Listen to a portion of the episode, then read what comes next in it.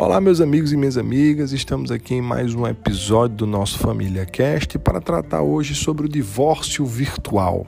Esse termo, curiosamente, segundo dados do Google, cresceu em número de buscas em mais de 9.900%, que demonstra um interesse realmente social muito grande acerca dele.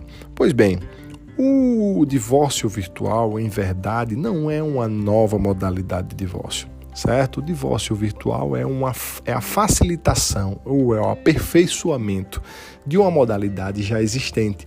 É o provimento é, número 100 de 2020, um ato normativo do Conselho Nacional de Justiça, regulamentou uma plataforma eletrônica de validação e assinatura de atos notariais, atos feitos pelo cartório de notas, escrituras públicas, procurações públicas, nessas escrituras, a escritura de compra e venda, de inventário, de divórcio, certo? Essa plataforma é chamada de e-notariado.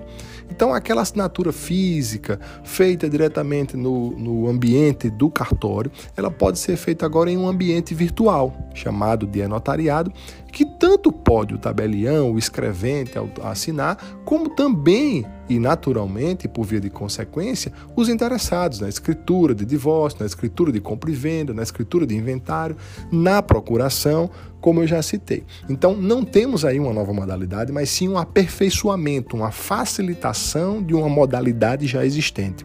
E que modalidade é essa?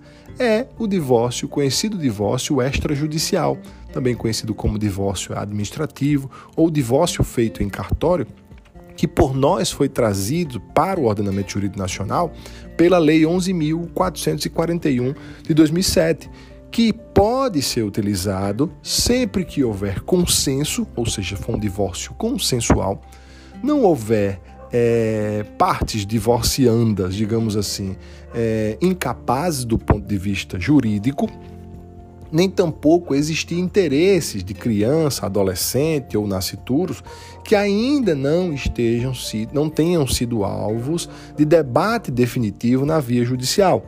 Então, nessas circunstâncias e sempre assistido por advogado, eu posso me valer do divórcio extrajudicial, que agora tem esse plus, essa facilitação de poder ser assinado virtualmente através de um certificado digital, que se eu já não tenho, eu posso gratuitamente ir ao cartório mais próximo da minha residência, não precisa ser o cartório onde eu farei o meu divórcio e lá, gratuitamente, como eu disse e ressalto, fazer o meu certificado digital é, próprio para utilização dentro dessa plataforma dos cartórios virtuais.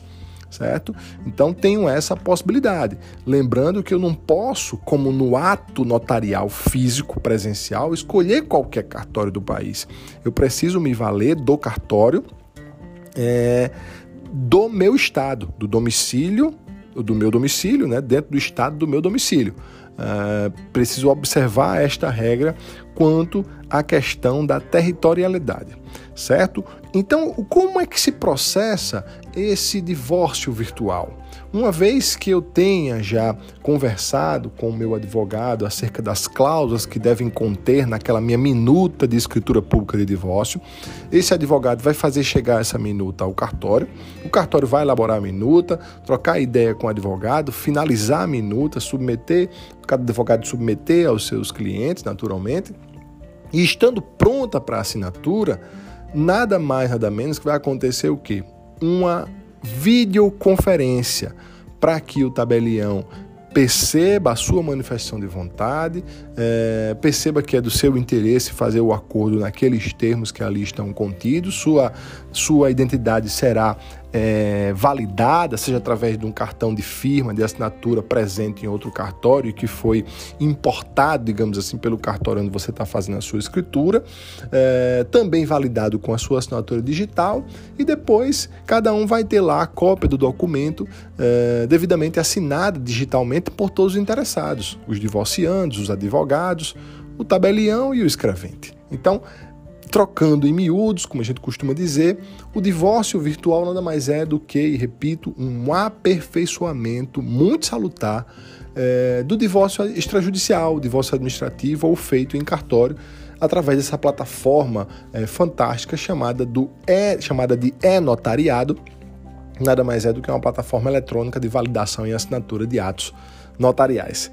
Ok, meus amigos? Espero que tenha sido proveitoso para você mais esse episódio. Se sim, curta, compartilhe, avise, socialize a informação com seus amigos. Um grande abraço e até o próximo episódio.